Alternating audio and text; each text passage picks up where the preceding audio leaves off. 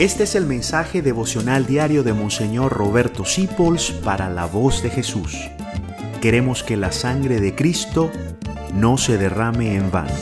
A veces uno limpia su casa y todo lo que saca es basura. Eso hay que hacerlo con los recuerdos, con la memoria, de la mano de Jesús. ¿Para qué vas a guardar tú recuerdos de cosas que te hirieron, que te hicieron daño? Eso se convierte fácilmente en rencor y te quita las fuerzas. Limpia tus recuerdos, sana tu mente.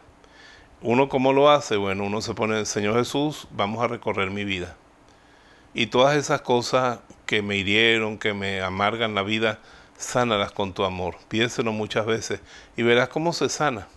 Eso va a curar toda tu imagen, tu imagen de la vida y te va a ayudar a mucha felicidad.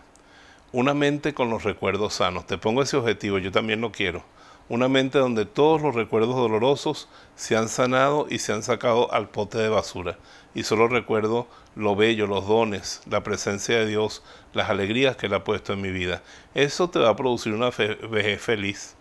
No estés guardando, atesorando recuerdos tristes, amargos, que no te producen ningún bien.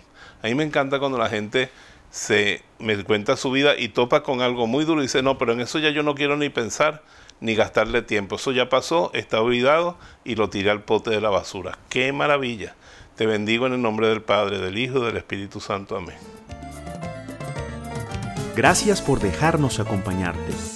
Descubre más acerca de la voz de Jesús visitando www.lavozdejesús.org.be. Dios te bendiga rica y abundantemente.